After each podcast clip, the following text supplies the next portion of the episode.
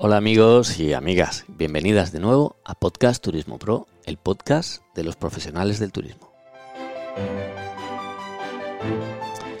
Soy Alejandro Barredo y quiero compartir contigo una conversación con mentes brillantes para que lo escuchen personas como tú, que dedicas eh, tu día a día a este sector.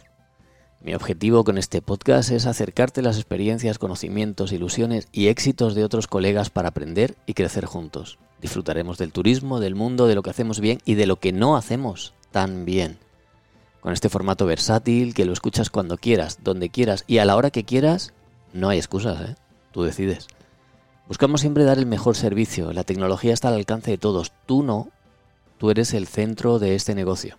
La industria turística eh, en nuestro país es la más importante, la primera en términos de PIB y empleo, o al menos lo era antes de este COVID. Y es por eso que miles de familias viven gracias a ella. Sí, sí, has escuchado bien, somos miles los que hacemos del turismo y la hostelería nuestra profesión. Atender, cuidar y cómo no querer. Que sí, hombre, que sí, que no me digas que soy un pesado. Que querer. Y querer y querer y querer porque no podemos hacer otra cosa. Somos personas. Mira, los turistas no son cifras. Los turistas son como nosotros, son personas. ¿Y qué quieren? Lo mismo que tú y que yo, cariño. Quieren que los cuidemos, que los atendamos bien, que, los, que, que, que, nos, que, les que les sonriamos cada día, en cada momento, como hacen todos estos compañeros nuestros cada vez que se les acerca alguien. Soy Alejandro Barredo y esto es Podcast Turismo Pro.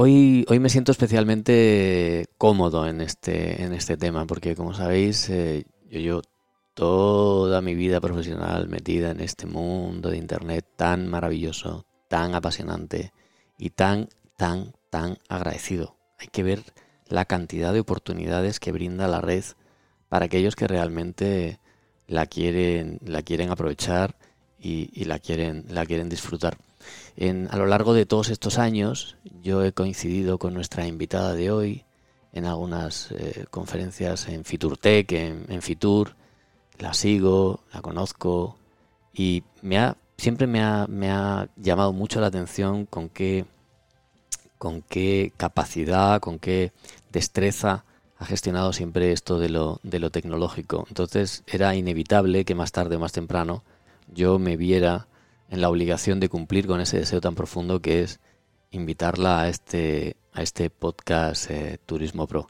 Y sin ir más lejos, porque ya habrás leído el titular y ya habrás visto quién es, no me voy a andar con tantas vueltas.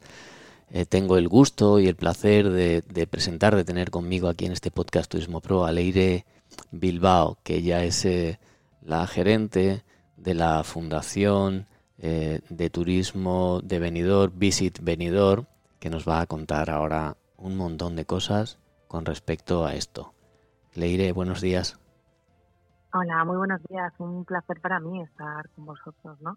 Eh, eh, compartiendo es como se aprende y compartiendo es como, como podemos mejorar cada, cada día. Así que un placer también para mí para aprender con todos vosotros y, y siguiendo siempre. Yo la verdad es que mm, contigo me siento como pez en el agua, ¿para qué lo voy a decir? ¿no? No, es que tenga predilección por ti, tengo predilección por lo que haces, tengo predilección por, por, cómo, por cómo se gestionan, por cómo, por cómo utilizáis la tecnología.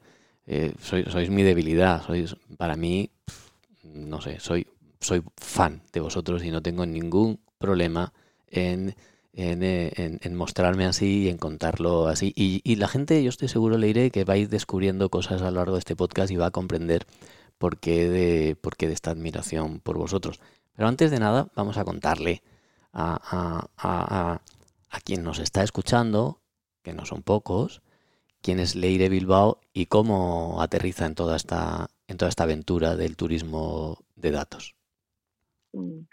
Bueno, pues eh, yo soy técnico en empresa de actividades turísticas, eh, nacida en, Bilbao, estudié en la Universidad eh, de Deusto y, bueno, quería, quería salir, quería trabajar en el sector turístico eh, de una forma sin duda ilusionante cuando, cuando eres joven, ¿no? Y así aterricé en Benidorm y estuve, llevo en Benidorm cerca de 22 años trabajando en, en, esta zona y prácticamente durante todo ese tiempo en el sector privado, sobre todo en, en parques temáticos y pues recientemente, como, como dices, desde hace cinco años en la, en la Fundación Bici Benidorm eh, y, gestionando pues también toda esa, eh, liderando de alguna forma en la parte técnica eh, todo ese proceso de tenedor destino turístico inteligente, ¿no? Ahí sí que vimos una, una oportunidad, una oportunidad de, de gestión, de mejora de gestión y optimización de los recursos, no solo por parte de la fundación, sino eh, por parte de, toda la de toda la ciudad, ¿no? Alineando eh, las estrategias a, los ejes del destino turístico inteligente, que son innovación, tecnología, sostenibilidad eh, y accesibilidad, todo ello bajo el paraguas de la gobernanza, ¿no? Muchas veces pasa que que en, que en las diferentes administraciones al final hay como zonas, ¿no? O departamentos y cada uno tiene su departamento que son como departamentos estancos, ¿no? Y en la gestión de un destino y sobre todo un destino turístico en el cual eh, no solo estamos hablando de residentes, sino que estamos hablando de turistas que se incorporan en el día a día de la ciudad, afectándolo en mayor o menor grado, eh, pues hay que gestionar de una forma más transversal. Y en esa forma más transversal, eh, pues los destinos turísticos inteligentes y su metodología, sin duda, eh, ayudan en esa, en esa capacidad. Con lo cual, pues allí por 2016 empezamos este proceso mientras estaba eh, realizando la, la, norma, la DTI, la UNE, perdón, 178-501, que es la, la norma que, que, es con la que se certificó venidor en, en 2018, en diciembre de 2018. Y, y, todo ese proceso pues ha servido para, para mejorar mucho, ¿no?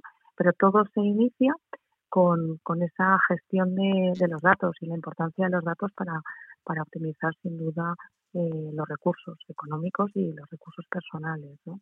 Y, y, ahí también decidimos certificarnos, no solo trabajar en la inteligencia competitiva desde un punto de vista eh, de gestión, que lógicamente lo íbamos a hacer, sino hacerlo lo mejor posible y trasladar al, al sector, tanto público como privado de la ciudad, que queríamos hacer las cosas bien y, y, para ello, pues bueno, nos certificamos en la UNE 166-006 eh, a tal efecto y empezamos a trabajar con productos específicos de inteligencia y cambios de modelo. Pues eh, detectamos inicialmente, pues, por ejemplo, una problemática con el, con el running, con una prueba de running que teníamos en la ciudad.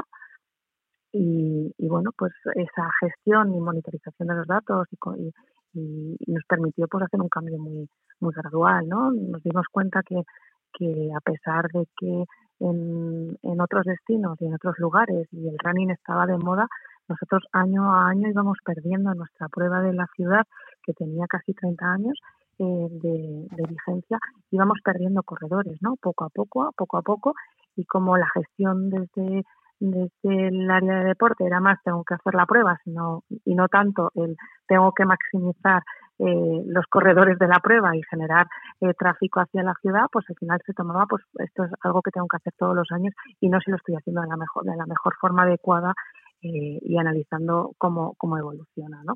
Pues con todo ello lo que, lo que nos permitió es ver que otras pruebas nos estaban canibalizando y en base a eso tuvimos que dar una respuesta eh, que se trasladó desde, desde, desde la fundación a, al ayuntamiento con, los, con, con, el área de deportes, con lo cual eh, trabajamos activamente por, por cambiar el modelo, es decir, cambiamos de fecha, cambiamos de tipología de prueba, de una prueba por la mañana pasamos a una prueba eh, prácticamente nocturna, de un atardecer de, un sábado por la tarde eh, en marzo, lo que permitía eh, generar pernoctación, que era el objetivo. Y bueno, pues eh, tres años eh, después de cambiar la prueba y de analizar todo este proceso, pues cada año estamos recuperando y el, y el último año hemos ganado, creo que si no me equivoco, era un 30 y pico por ciento de incremento sobre el año anterior de corredores y ya estamos cerca de los 3.500 corredores. Eh, cuando pues nos hayamos quedado eh, en la anterior prueba, pues no llegábamos ni siquiera a, a 1.800, ¿no? Pues con estos años hemos ido mejorando. ¿Y cómo se hace todo esto? Pues analizando, midiendo datos, valorando qué es todo lo que existe en el mercado, todas las pruebas deportivas que había, en qué fechas, cómo eran, cuáles eran las tendencias. vamos, vamos, es que es una, eres un torrente de datos, eres un torrente, eres un big data andante. vamos a ir separando, porque aquí es que me has hablado de todo. Bueno, vamos a ir separando las, las certificaciones. al final, bueno, una, una de las cosas, eh, la fundación es privada, con capital público, pero mayoritariamente privada y con dirección privada. Eso es correcto, ¿no?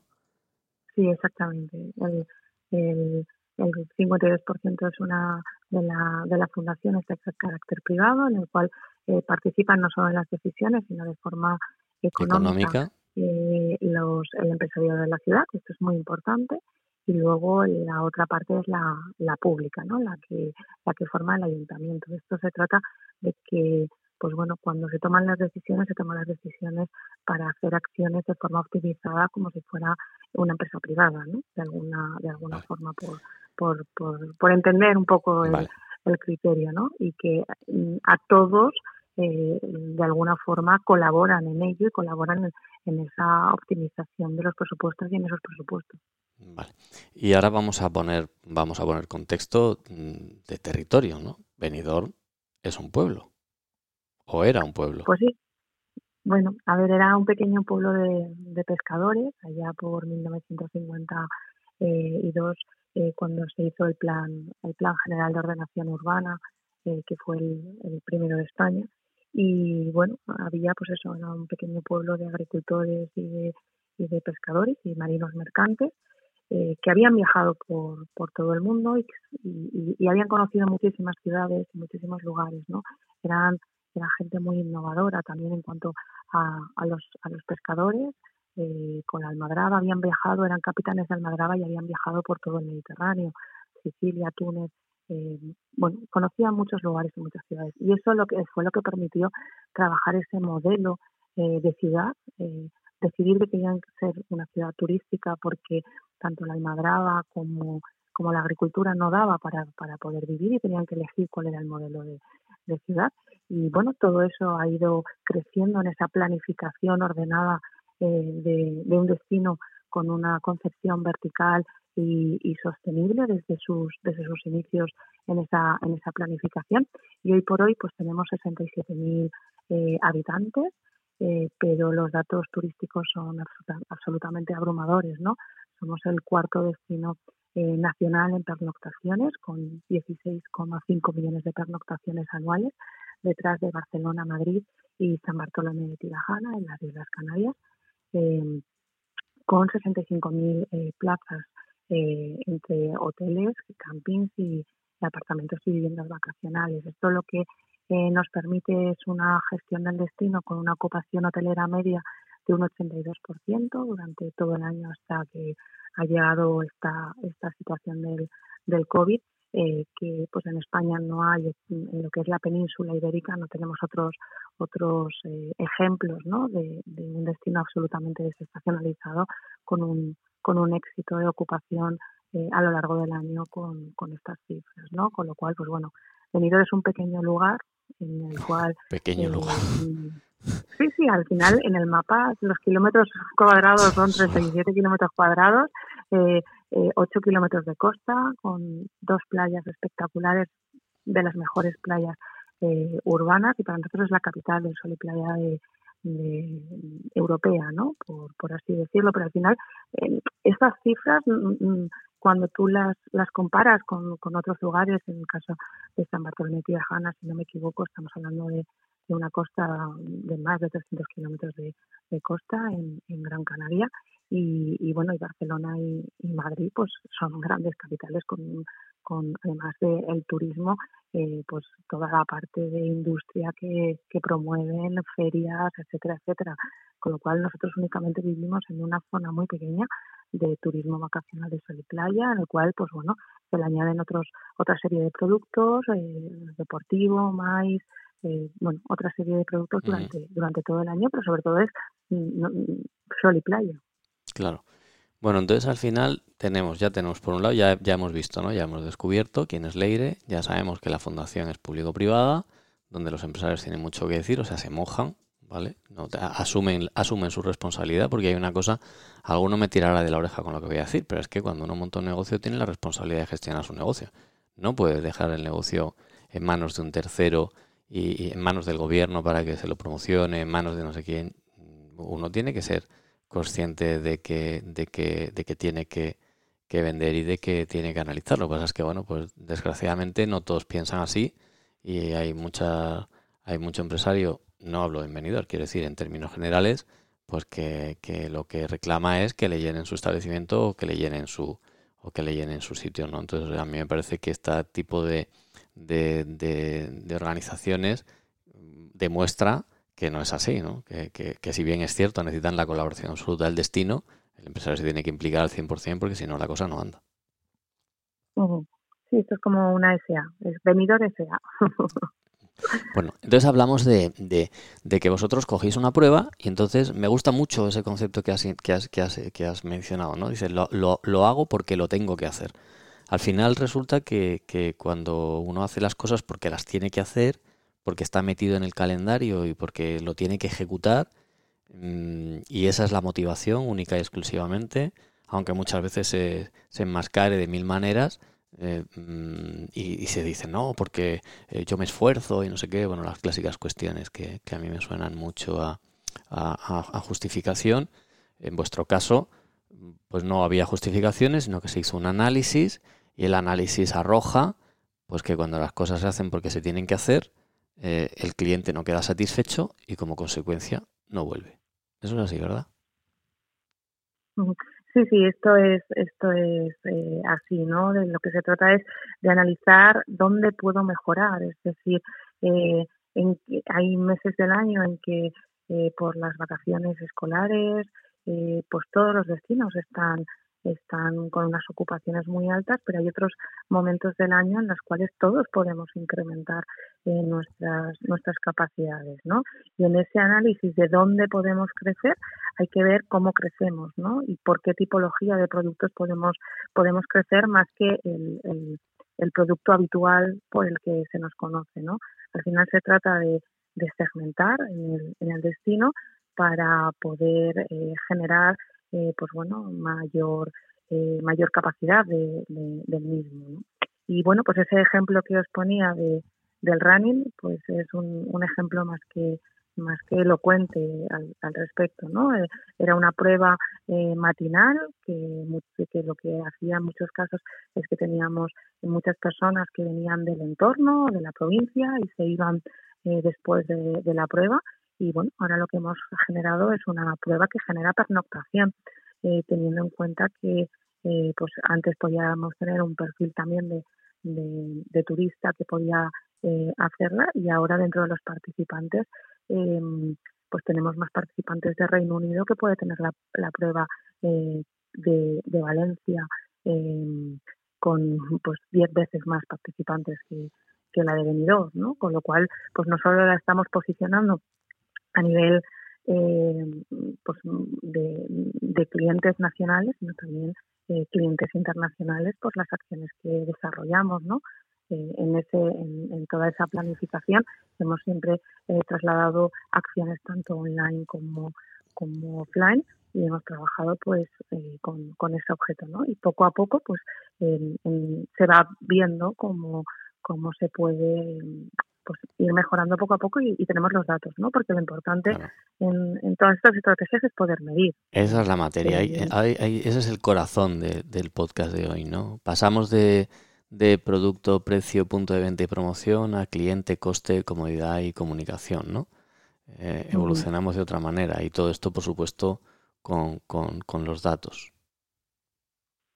Efectivamente, eh, para nosotros es, es imprescindible, ¿no? El, eh, esa parte de eh, gestionar mirando eh, esa medición de, en, la cual tú vas consiguiendo esos esos objetivos, ¿no? Y cuando utilizamos no solo en casos como este producto, sino en, análisis genéricos del destino y, viendo la evolución, pues mm, nos estamos fijando muy mucho en, cómo se valora el destino, en esos, en esos indicadores o KPIs eh, de, la percepción del turista, ¿no? Y cómo va evolucionando y que y según cómo vamos modulando la comunicación eh, según el destino, pues esa capacidad de, de dar a conocer eh, otras cosas que, que, no, que no se conocían, ¿no? Yo siempre cuento una, una anécdota, ¿no?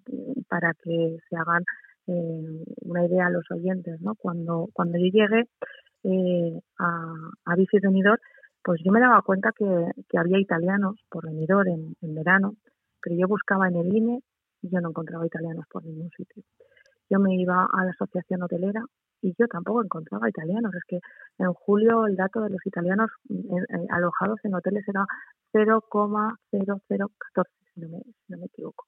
Eh, ¿Eso qué quiere decir? Pues que según los datos oficiales no había italianos en Benidorm, pero yo salía a la calle y yo veía italianos y escuchaba italianos. Entonces decía, bueno, a ver, ¿cómo yo le cuento a mi comité ejecutivo que yo necesito una partida eh, presupuestaria para traer italianos, porque si los italianos están aquí y les gusta, ¿vale? Eh, si yo hago una acción en la cual estratégicamente me posiciono un poco mejor, traslado otro tipo de productos además del ocio nocturno, que era el motivo por el cual eh, principalmente venían, pues posiblemente tenga capacidad de incrementar el, ese, ese, ese, ese país, ¿no? Ese, ese origen de, de, clientes, ¿no? Bueno, pues al final ese, esa solución me la, me la dio la gestión del Big Data y, el análisis de las redes sociales.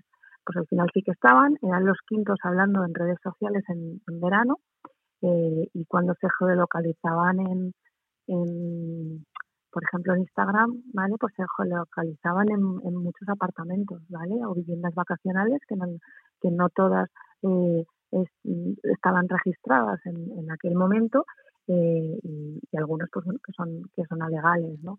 Entonces, al final lo que me decía es, vale, pues no están en los datos legales, pero sí que están en la ciudad porque se alojan en otros lugares. Claro, entonces ahí, ahí es donde ahí es donde entramos, ¿no? Entramos en que disponemos de un o sea, disponemos de, un, de unas prácticas tradicionales, ¿vale? que son las, las, de siempre, y disponemos de una realidad que está ahí, que se toca, que es tangible, que todos tenemos nuestro Facebook, todos tenemos nuestro Instagram, esos datos además son públicos, quiere decir que, todos hemos visto que esos datos se, se, tiene acceso desde... Hay, diferentes empresas que tienen acceso a esos datos, no necesariamente conociendo exactamente nuestro nombre, apellido, y, sino simplemente como un dato bruto, digamos, completamente anónimo, y eso hace que uno tenga control y que tenga una información real, además monitorizada en tiempo real. O sea, tú puedes saber en este momento y en este instante quién está hablando en redes sociales mm, y cuál es su origen. Eh, la pregunta mm. que uno se hace, la pregunta que yo me hago siempre es, vamos a ver, eh, señores gobiernos, para todos, ¿eh? mm, ¿por qué Venidor sí lo hace y, y, el resto de sitios no lo hacen, no, no, no entran no, no consumen ese tipo de herramientas, seguro que me van a llegar un montón de correos diciendo yo sí lo hago, yo no sé cuánto, yo no sé qué, yo eso que está diciendo no es correcto, porque yo patatín, porque yo patatán. Y al final uno dice, hombre, yo me parece que tú lo que estás haciendo es una gestión más de small data, como hace un negocio local, que una que un que, un, que cruzar datos en big data, como hace turismo de, de, venidor, ¿no? A ver, nosotros lo que lo que intentamos es tener perfiles, ¿no? Por así decirlo, eh, porque si yo tengo clientes de Francia y hago una campaña para toda Francia, pues estoy optimizando mi, presupuesto o no lo estoy optimizando. Eh, si yo sé que los clientes que me vienen de Francia, porque hago una búsqueda de, de dónde vienen esas personas eh, que hablan en redes sociales, sé que vienen de una zona en concreta, del, alrededor de París o la zona de, de Nantes, toda esa zona del, norte de Francia, los tengo ubicados y además sé de lo que están hablando o qué les gusta cuando, cuando vienen a mi destino, pues yo no tengo que hacer una, una, una, una campaña para Toulouse o para Marsella en la cual no tengo tanta eh, influencia, por así decirlo, que igual ni se plantean venir, ¿no? Y cuando tienes una partida presupuestaria que es la que es la tienes que optimizar, no puedes decir voy a hacer una campaña en Francia porque para que te vas a dirigir a alguien que ni siquiera está eh, dispuesto a escucharte o si no tienes eh, el dato, o sea, si no tienes la posibilidad de tener un vuelo, aunque sí que puedes venir en coche, pero también hay que ver eh, cuáles son las personas que vienen en coche, desde qué zona vienen para optimizar ese ese, ese gasto, ¿no? Por, por así decirlo. Entonces, eh, con este ejemplo, en el caso de venidor, de, de, las personas que vienen a través de, de vuelos, tanto de París como de, Nantes, porque tenemos conectividad aérea, pues, pues yo, tengo, yo sé dónde es centrar el foco de quién es el, de dónde vienen, ¿vale? ¿Qué características tienen esas personas? Eh, que hablan en redes sociales y que están hablando, es decir, qué edad tienen, eh, qué público objetivo son. Es decir, no voy a hacerlo a toda la gente que, que vive en Nantes, sino que tengo que segmentarla, ¿no? Quiénes son las personas que deciden la compra de viajes, en qué edad que tienen, qué tipo de mm, cosas les gustan, porque toda esa información está ahí. Y luego cuando están hablando de venidor, ¿de qué están hablando, no? Porque muchas veces pensamos que todo el mundo piensa lo mismo, ¿no? Y al principio del, podcast trasladabas, ¿no? Que cada persona es individual y que cada persona tiene una serie de, de gustos que quiere pues una serie de cosas como nosotros mismos, ¿no? Y, y, y a mí a veces me, me, me gusta trasladar, ¿no? Todos los ingleses no son iguales, es decir, un inglés de Londres no quiere hacer en venidor lo mismo que un inglés de Manchester. No puedo hablarle a todos los ingleses igual. Si no tengo presupuesto, claro, pues en una comunicación genérica les hablaré a todos de lo mismo. Pero si voy a hacer un gasto publicitario, ¿vale? Tendré que saber que aquellas personas que, que vienen de Londres en su porcentaje de qué cosas quieren, eh, valoran mucho la playa, pero valoran mucho más las actividades culturales que trasladamos, ¿no? Eh, pero, por ejemplo, a esta persona de Manchester que solo quiera oír hablar de playa, eh, le diré, mira, además de playa, tengo todas estas cosas, pero no le empezaré diciendo que tengo eh, una oferta cultural con conciertos o con actividades, porque no quiere escuchar eso. Con lo cual, de alguna forma, tengo que adecuar de forma, mm, eh, hablemos de microcirugía, de alguna forma, ¿no? Uh eh, tengo que adaptar. Hiper, hipersegmentación. A, claro, tengo que adaptar lo que quiere cada uno eh, oír, ¿vale? Eh, y para captar su atención mm, de alguna forma, ¿no? Y, lógicamente, por las partidas presupuestarias eso no lo puedes hacer siempre, pero si tienes el dato, eh, si tienes el dato, mm, en el momento que hagas cualquier acción, eh, puedes eh, trabajar muy mucho en que la eficacia de esas acciones sea muy superior a una eficacia eh, normal que no analizarías, ¿no? Lógicamente. Claro, hoy en día disponemos de, herramientas, ten, tenemos muchas herramientas para conocer la, la, los gustos, la segmentación que te ofrecen las redes sociales hoy en día es, es, brutal, ¿no? Cuando tú pones la campaña en manos de, un trafficker, un experto en, gestión de, ese tráfico online, consigues esa conversación que tú estás hablando, ¿no? Al final estás, te estás dirigiendo a la persona. Sí, claro, es que al final eh, cuando tú haces esa segmentación, la haces por, por ubicación, por tipo de gustos, por edad, eh, y si tú tienes previamente toda esa información segmentada, es uno más uno son dos, ¿no? Eh, clara, claramente. Públicos cual, similares, eh, a amigos o, o, o vecinos o, o, gente que le gusta lo mismo que a esta persona, que la puedes impactar mm. Porque puedes ir a tráfico frío, que, que es gente uh -huh. que no conoce de nada, puedes ir a tráfico caliente o puedes ir a tráfico templado, que, que significa para quien nos está escuchando, pues el tráfico templado es alguien que ha escuchado oír hablar de venidor, que sabe lo localiza en el mapa, por ejemplo, pero que no, no ha venido nunca. O el tráfico caliente es aquel que sí ya está con nosotros, además tiene, tiene ilusión de, de conocer el destino y simplemente le estás dando un toquecito, le estás animando a entrar, a entrar y llegar. Y si además eso nosotros lo cruzamos, ¿no? porque eso es una, es una cosa que está ahí, ¿no? Vamos, que, que, no, que, no, que no estamos descubriendo nosotros eh, ni, ni, nada, no, nada nuevo lo cruzamos uh -huh. con los datos y los mapas de calor que nos pueden ofrecer las compañías telefónicas y, nos, y lo cruzamos con ese mapa de calor de dónde sacan dinero los ingleses, dónde sacan dinero los italianos y en qué TPV están pagando más los ingleses y los italianos, eh, por poner dos nacionalidades. Eh, eh, te encuentras con que cuando tú cruzas todo eso, hablamos de Big Data. Yo, en, el caso de, de no tenemos todas las fuentes sabidas y por haber, ¿no? Yo sigo pidiendo la carta a los Reyes Magos y, lógicamente, pues, eh, esto es pues una labor eh, poco a poco, ¿no? De, qué datos eh, se, se, pueden eh, trabajar, ¿no? Pero como muy, muy bien dices, eh, los bancos, las compañías telefónicas, eh, además de lo que son las redes sociales, pues te permiten tener una, una visualización, por decirlo, del, del, cliente, ¿no? De quién es, quién es ese cliente que me, que me visita, ¿no? En el caso de Benidorm también tenemos un, un wifi muy interesante en, la ciudad. Em, eh, la empresa se llama WeOnGo y, y lo que hace es además de dar ese servicio de wifi, que es lo que tú eh, consideras que, que es eh, lo óptimo, ¿no? El dar ese servicio eh, pues con, con, la mayor eh, banda de ancha para, para tenerlo, pues bueno, pues este wifi nos, nos, nos, permite, nos permite tener datos, ¿no? Tanto de las, de las personas que se conectan como de las personas que no se conectan y que dejan su, su wifi abierto, ¿no? Sin, sin pedirles nada, ¿eh? Sin, sin pedirles absolutamente nada. Lo que pasa es que la Mac de los teléfonos eh, la tiene también Google. Entonces, con ese, con ese eh, compartir de datos mm. que tú tienes de esas Macs, de esos teléfonos y, lo, y, la radiografía que tiene Google Analytics de todos esos, de esos, de esos teléfonos, eh, pues al final te permite saber pues, pues esos usuarios, ¿vale? Sin que, sin que te hayan dado nada, pues eh, además de a qué hora se conectan y tener unos flujos y aforos de, de playas desde nosotros hace más de, dos años que, los tenemos, a tener un perfil de ese, de ese cliente, ¿no? Y cómo cambia ese perfil de invierno a verano, eh, qué tipo de teléfono utilizan, por ejemplo, una serie de información que está ahí en la red, ¿no? Y este año, además, hemos incorporado eh, un CRM de, de gestión.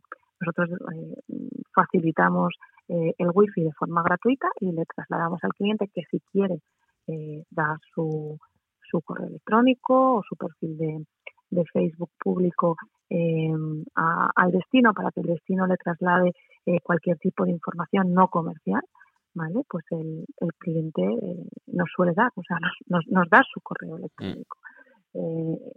Pues imaginaros, ¿no? Si todas las empresas lo único que están buscando de forma desesperada es tener leads, ¿vale? Mm. Nosotros los teníamos eh, pues con concursos, con diferentes tipos de acciones, para conseguir leads y después de la ley de, la nueva ley de, protección de datos, pues perdimos muchísimos todas las empresas y todos los destinos, ¿no? Eh, pues imaginaros ahora tener una herramienta CRM que te permite, con permiso eh, de cada una de esas personas que, que, te lo han concedido, poder comunicarles pues la situación actual y que tengan medidas de prevención o cualquier actividad en el destino, ¿no? Son clientes del destino que eh, pues al día podemos dar un servicio de aproximadamente a 20.000 personas con, con el wifi que tenemos en, en las playas de Benidorm y si esas personas quieren, pues día a día cuando se conectan si son personas diferentes, nos pueden dar ese, ese dato y nosotros poder generar pues ahí eh, mucho engagement con ellos incluso pues trasladarles encuestas para, para seguir mejorando como, como destino, ¿no? Y eso al final te lo permite pues la, la tecnología, la innovación, el querer eh, tener una mejor y mayor relación con, con quien te visita para ofrecerle un mejor, un mejor producto. Al final, al final eh, son las porque además hay una cosa que es sorprendente, ¿no? Porque todo eso está al alcance de la mano. O sea, yo siempre recuerda aquel, aquella jornada que ya hace años yo hablaba de, del small data, ¿no? Cómo, cómo, los datos están ahí, cómo el, el pequeño empresario es capaz de hacer segmentaciones dentro de estas herramientas de, comunicación y cómo los grandes destinos, como por ejemplo vosotros hacéis un, una, una, un uso, bueno, es que no es que sea un uso acertado, es que es como se utilizan, ¿no? Es que realmente mm. tú cuando, o sea, lo que te permite la comunicación de hoy, lo que te permite el, el, el, este momento actual es poder hacer un mensaje dirigido al público específico que eh, te, interesa y que además no solo es que te interese, sino que tú sabes que le interesa, porque una de las, una de las, siempre, de alguna manera o en muchas ocasiones, se demoniza esta, esta, esta gestión de los datos, ¿no? Y yo no siempre estoy de acuerdo con lo que se plantea. ¿Por qué?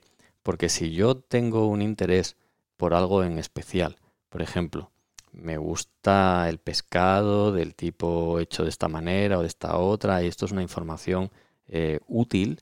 Cuando a mí alguien me ofrece un, lugar, un sitio, un destino, donde ese pescado es de mayor calidad, ese pescado es de, está mejor cuidado, está mejor tratado, el, destino está especializado en, tratar o en, desarrollar la, gastronomía en torno a ese pescado y empiezas la conversación en ese, desde ese prisma, yo estoy contento y agradecido de que esa información llegue a mí. O sea, al final no es un spam. Tú no haces una interrupción a un cliente que, está interesado en las setas en un turismo de interior, ¿no? Estás haciendo una, una, una, una eh, una interrupción, estás colocando un anuncio, estás haciendo llegar una información a un usuario que efectivamente está interesado en eso. Entonces, las opciones de conversión, las posibilidades de que, de que el mensaje convierta mucho más, es, eh, eh, es sin duda pues en un porcentaje muchísimo más alto, ¿no? Bueno, prueba de ello es lo que los resultados que me estás diciendo que vosotros conseguís utilizando esta metodología. Eh, yo tengo un amigo que se llama Isaac Vidal que siempre traslada, ¿no? Que a las mariposas hablan de flores. Y al final, eh, si tú trasladas el mensaje que la, que la gente quiere escuchar, la gente estará abierto a, escucharlo, ¿no? Luego hay otra, otra, otras fórmulas y, que al final no hace falta solo que tú comuniques, sino muchas veces también que comuniquen terceros sobre ti pues genera mucha mucha credibilidad eh, mayor que la que puede ser la de la, publicitaria con lo cual tienes que combinar esa, esa comunicación propia con, con comunicación de terceros bien sea prensa bien sean influencers bien sean otros otros otras webs otros formatos que te que te permitan posicionarte no y, y ahí también segmentas muchísimo. Es decir si si eh, el que está hablando de ti eso, por, por ir exactamente al mismo ejemplo del de antes que, hablábamos del running, ¿no? Que al final eh, traes eh, influencers de running para realizar la prueba deportiva eh, y ellos hablan de la prueba deportiva, de lo especial que es, de lo que han hecho, de lo que se puede hacer además de correr durante ese fin de semana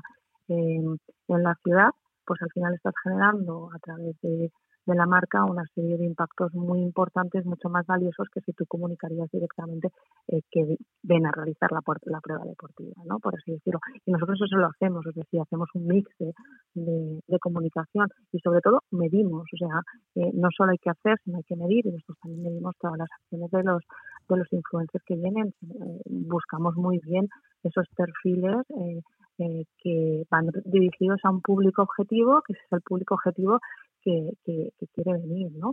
Y los dos últimos años lo planteamos con un público objetivo que eran mujeres, ¿vale? Porque mm, hemos hecho dos, dos, dos blog trips con, para realizar la prueba con, mujeres a nivel nacional e, e, internacional, que sus seguidores son todos runners. Entonces no hace falta muchas veces buscar influencers que tienen millones de seguidores, sino igual eh, buscar influencers que tienen menos seguidores, pero sus seguidores son más especializados para contarles el producto que yo tengo. Aleluya. Alguien lo ha dicho que no soy yo. Qué bien. Qué bien. Vamos a ver, es que, señores, eh, eh, cuando tú tienes un segmento y cuando tienes el producto segmentado, la calidad de la audiencia es mucho más importante que el número de, seguidores. ¿Por qué? ¿Por qué decimos esto? Pues porque cuando tú tienes esa, esa audiencia muy, muy segmentada y son realmente hay una influencia natural, las personas que siguen a este influencer o que siguen este medio de comunicación están realmente interesados en su contenido, la capacidad de conversión es mucho más alta que si tú eliges a un periódico de tirada nacional como el Wall Street Journal o como el el país, no quiero decir que no haya que hacer una publicidad en el país o en estos periódicos, yo no estoy diciendo eso. Lo que yo estoy diciendo es que cuando uno compara lo que cuesta una campaña en un sitio, en un medio nacional, para, para poder alcanzar a un público, vamos a decir, en bruto, ¿no? Sin, sin segmentación, frente a lo que te cuesta o la capacidad de influir que tiene una persona en un número determinado de, de seguidores que sabemos que esos seguidores están siguen la pasión de, de, su líder, pues las posibilidades de conversión son muchísimo más altas y, y, luego los costes tampoco son tan elevados. La realidad es que lo que lo hay que trabajar es un mix de todo, ¿no? Esos medios generalistas son más para trabajar marca, ¿vale? Y, y la segmentación o la microsegmentación es para optimizar recursos y, y, encontrar conversión, por decirlo de, de, mm. alguna forma, ¿no? Con lo cual, eh, uno sin el otro no pueden vivir. Y sobre todo, si tienes presupuesto, pues utiliza la generación de marca porque siempre es muy importante tener generación de marca pero si no tienes presupuesto, pues yo esto lo, le llamo marketing de guerrillas, eh, por decirlo de, alguna forma, ¿no? Eh, que, es muy gráfica la, la, expresión, ¿no? Pues al final mm, te toca hacer otro tipo de cosas que eh, igual visualmente en general no llegas a tantas personas, pero estás llegando a quien tienes que llegar y es tu objetivo, ¿no? Y, y, sin duda, cuando, cuando lo midas, pues al final vas a, vas a conseguir esa, esa repercusión. Pues eh, sin duda, Leire, es, eh, es, es, es, increíble, ¿no? Este, este mundo de este mundo de los datos. Además, es que yo insisto, insisto, insisto, las herramientas están disponibles. Se puede perfectamente encontrar, tienes plataformas que no son hiper costosas, que te están ofreciendo datos de segmentación eh, valiosa, que cuando los destinos no están trabajando de esta manera, cuando no hay profesionales al frente de esta gestión de los datos, de, la gestión de las redes, eh, de, la gestión de la información digital, los resultados no son los mismos. No pensemos que porque pongas a quien sea hacer algo no es igual. La red tiene su sensibilidad, la red tiene su formación, tiene sus características y es eh, algo que hay que prestarle la atención adecuada. Tú has hablado antes de cirugía, ¿no? Esto es cirugía de datos. Tú no vas a poner a un médico de familia eh, a coger un bisturí y meterlo en un quirófano para, para operar unas cataratas. Vamos, digo yo. Por supuesto que no, pero yo además a todo lo que tú trasladas, yo quiero aportar una, una visión que creo que también abre bastante los ojos. Eh, que tú no tengas datos de tu destino ¿vale? Hoy en día no quiere decir que tu competencia no los tenga de ti. Eso es muy importante mm. también darse cuenta de ello. Vamos a repetirlo, y vamos a ampliarlo y vamos a profundizar. Que tú no eh, tengas tus datos no significa que quien te quita los clientes no los tenga. A veces se nos ha entendido mejor así. Porque es que tú se lo dices y te... Es increíble yo, lo digo así como, como, quien, como quien dice voy a comprar el pan, ¿no? Bueno, pues para mí esa es una realidad absoluta y además lo repito como, como, como un mantra y lo añado a, a lo que tú trasladabas, porque mm, muchas veces se piensa, no, pues yo tengo una información local y esta información solo la puedo obtener yo. No, en el mundo globalizado la puede obtener todo el, mundo, todo el mundo, ¿vale? Y si alguien es listo, ¿vale? Y sabe quién es su competencia, que debe de ser su trabajo, ¿vale? Y sabe quiénes son em, sus perfiles de clientes, pues solo hace falta que además de comprar los datos de su ciudad, compre los datos de a quién le quiere quitar clientes, mm. ¿vale? Simplemente. Y uno más uno son dos. Claro. Em, a ver, claramente, es decir, em, además, para poder medir hay que compararse. Ya. O sea, eh, si tú te mides a ti mismo y tú tienes unos indicadores de tu destino, de la calidad, de qué opinan, de qué opinan de tus hoteles, em, de qué opinan de tus productos y tú solo mm, eh, te comparas contra ti mismo y dices, ay, qué bien, he mejorado en este indicador de seguridad o en este indicador de producto, en este indicador de el servicio que estoy dando en mis hoteles, he, he incrementado 0,5 puntos. Qué bien, qué bueno soy, eh, ánimo, pa'lante, vamos, y de repente dices, ¿y esto comparado con qué? Es decir, ¿y mi competencia? ¿Cómo está mi competencia en estos productos? ¿Cómo, ¿Cómo lo valoran sus clientes que son muy parecidos a lo mismo, porque por eso es a los míos, porque por eso es mi competencia? Y entonces cuando me pongo a comparar, de repente digo, ostras, si es que su percepción de seguridad es más alta que la mía, tendré que trabajar este producto. Su percepción de producto es más baja que la mía. Pues mira, ahí tengo una ventaja competitiva. Mm, en, en, sus clientes vienen de dónde, de qué aeropuertos vienen, de qué nacionalidades vienen. Ostras, pues yo en este país no he hecho nada. Fíjate la cantidad de clientes que tienen de este país. ¿Será que no me he puesto yo las pilas con este país? Bueno, pues de eso se trata, ¿no? Entonces, si eso ya lo puedes hacer gestionando tus propios datos, ¿vale? Más los datos de los demás para, mm, para medir los tuyos y ver la eficacia de los tuyos. Imaginaros aquel destino que no tiene ni idea de lo que le pasa, pero toda su competencia sabe lo que tiene que hacer. Pues bueno, al final Pues ahí, está, ahí está la Ahí respuesta, están ¿no? los datos. Pues que vas perdiendo clientes y dices, ¿y por qué pierdo clientes? ¿Y por qué cada vez vienen menos? Pues porque hay alguien que está segmentando y que está tirando contra tus clientes. Y al final, pues si les ofrece exactamente lo que él ya sabe que le gustan a tus clientes y le dice, ven a probarlo aquí, porque además, eh, no olvidemos, se puede hacer eh, eh, publicidad cruzada. Es decir, yo no tengo que por qué decir, em, eh, aquellas personas que les guste venidor, que por favor vamos a contarles qué tiene venidor. No, no, es que yo puedo decir, aquellas personas que les gusten el destino XXX, que se parece mucho a venidor en cuanto a productos, cuéntales sobre venidor. Claro.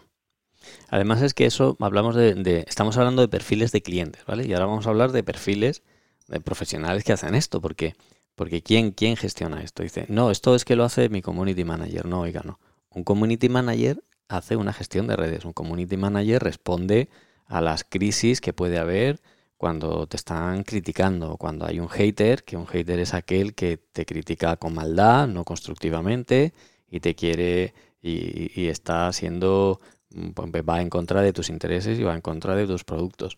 Existe la figura del trafficker digital, que es una persona especializada en esos análisis que tú estás haciendo, es la figura de una persona que realmente conoce las redes principales donde puede impactar y segmentar a las personas adecuadas, que sabe toda esa metodología que tiene, porque es que luego resulta que esto se pone en manos del informático o se pone en manos de la persona no sé qué y no nos damos cuenta que, que, bueno pues que detrás de detrás de la gestión de estos de estos contenidos de estas estrategias de conversión de comercialización y de venta hay perfiles profesionales específicamente formados y cualificados eh, para poder para poder hacer y para poder crear esas esas campañas. Esto no lo puede hacer cualquiera porque además hay una cosa importante que la gente no sabe y es que cuanto más alcance quieres tú conseguir, si no lo gestionas adecuadamente, más caro te cuesta. Esto no son como las peras donde tú dices, quiero una pera, un euro, quiero mil peras, 0,80, quiero cinco mil peras, 0,70. No, no, esto va Al revés, justo al revés. Y dices, ah, no, para un lead o un lead o un, un contacto específico, pues son 20 céntimos. Pero cuando tú no quieres un lead, sino que quieres 10.000 leads, si no lo haces adecuadamente, pues ahora Facebook va y te dice, pues en lugar de 20 céntimos por lead, ahora tú vas a pagar 5 o 10 euros por lead. Como consecuencia, el coste de adquisición de cliente se dispara. ¿Y por qué? Ay, pues porque le encargaste a la persona que no es adecuada, pusiste de, de tu departamento a la persona que no está formada y entrenada a hacer una cosa que cuesta dinero y entonces donde podías alcanzar y podías convertir N invirtiendo 10.000 euros, pues has convertido eh, menos 9 mm, porque no has hecho las cosas adecuadamente cuando si hubieras hecho la segmentación precisa con el profesional adecuado, pues la cosa hubiera sido diferente, si no me equivoco, Leire. Sí, eh, eso, es la, la realidad, ¿no? Eh, cuando las redes sociales me las lleva mi primo o cuando, eh, pues como decías, ¿no? La figura del informático, que al final es un técnico eh, que tiene otras otras virtudes, pero no tiene por qué tener las virtudes de la comunicación o de la gestión o del conocimiento de las marcas y, y del marketing, por así decirlo. Claro, ¿no? porque pedirle a un Eh, periodista que, que administre redes sociales, pues no. Un periodista hace información, un periodista analiza el contenido, un periodista tal, que tiene la habilidad y la disciplina porque se ha formado para hacer redes sociales. Entonces no es un periodista, solo. Es un periodista y es un experto en gestión de redes sociales. Pero que ni el Claro, gestor de redes se- sociales se- se es periodista, un- un- claro, se trata se trata un poco de, de formar a los equipos no en las necesidades que, que tú tengas en función de, de, de lo que quieras hacer no nosotros al final también somos un equipo muy muy pequeñito ¿eh? no, no os creáis que Sí, pero las, que las guerrillas son las que contando. desestabi- las guerrillas son las, las que desestabilizan a los ejércitos y las que desestabilizan a los países, ¿eh? Cuidadín. Sí, sí, absolutamente. Pero, pero lo que me refiero es que lo que se trata es de buscar ayuda externa cuando no sepas hacer algo o formar a tu equipo eh, y que además tenga capacidad de hacerlo. Es decir, al informático no le puedes pedir que, que sea un community manager y gestione trolls. Eh, ¿Por qué no? Porque, porque no tiene esa capacidad, porque tienen otros perfiles. Entonces, los perfiles que tengas, intenta formarlos y si no puedes formarlos porque no tienes eh, esa capacidad eh, en, en, tu equipo, eh, busca, busca ayuda afuera que te, que te ayude con, con ello, ¿no? Porque al final el objetivo es el objetivo y, y, seguramente eh, cualquier, cualquier ayuda externa te va, eh, sin duda te va a generar eh, un ahorro a, a, largo, a largo plazo. Bueno, pues eh, Leire Bilbao, mm, ha sido un enorme placer. Eh, la verdad es que ha superado la expectativa. Gracias por habernos dedicado este, este, este rato de, tu tiempo. tu tiempo que es oro, porque además es que tienes una agenda que yo me he quedado sorprendido. Para que todos aquellos lo sepan, estamos grabando en domingo por la mañana. No estamos trabajando en un horario de oficina. Como consecuencia, mi agradecimiento profundo le iré a esta dedicación y esta pasión que le pones a todo aquello que cuentas. Nada, muchísimas gracias. Para mí ha sido un placer.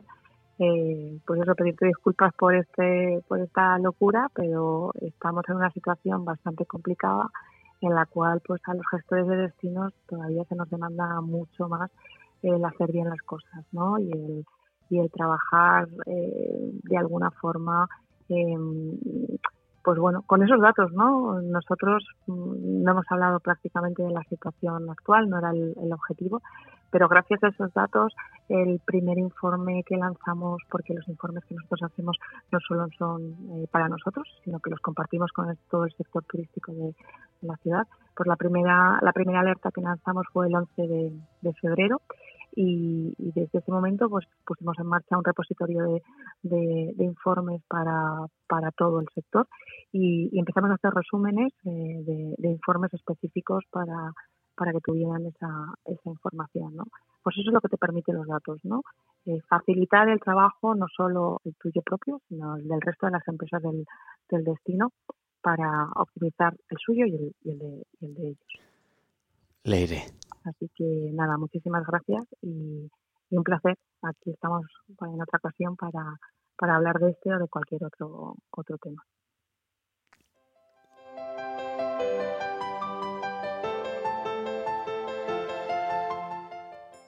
Madre mía, vaya programa. Qué bien me lo he pasado.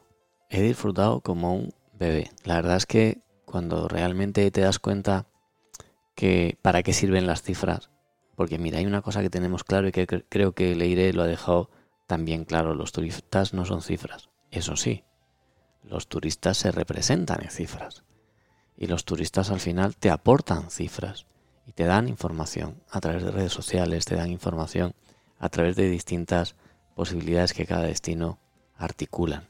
Y escuchar lo que dicen esas redes, escuchar lo que dicen esos, esos datos, al final es una información muy valiosa para saber exactamente qué es lo que quieren, para saber cómo les tienes que cuidar, para saber mm, mm, a quién tienes que hablar, para poder hacer crecer tu destino y sobre todo para protegerte. Hablamos en estos momentos de que uno tiene que protegerse, protegerse de que otros le quiten, eh, le quiten los clientes. Es un momento muy complicado ahora, pues COVID. Esto volverá a la normalidad en algún momento eh, las cosas serán de otra forma, como sea, pero en cualquier caso los, los, clientes ya se están moviendo, los destinos ya se están moviendo y los datos son fundamentales. Leire hablaba de la diferencia de tener datos a no tenerlos en una gestión pandémica como la tenemos ahora.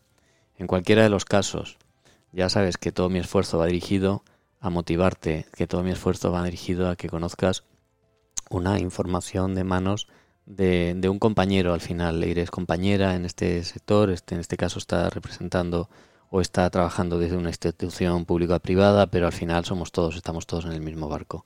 Y, y bueno, qué decirte. Eh, préstale atención a tus datos, intenta buscar tu small data si eres un pequeño negocio, eh, si eres una administración, por favor, por favor, por favor, investiga, busca, encuentra esas plataformas que con no mucho dinero te ayudan a conocer más tu destino y otros destinos semejantes que tienen, que tienen, eh, que tienen éxito. Aprende, crece. Ese es el objetivo de este podcast Turismo Pro. Y hay un único motivo que me lleva cada semana a traerte mentes brillantes para que puedan compartir con nosotros. Y el único motivo que me mueve a hacer esto es que te quiero.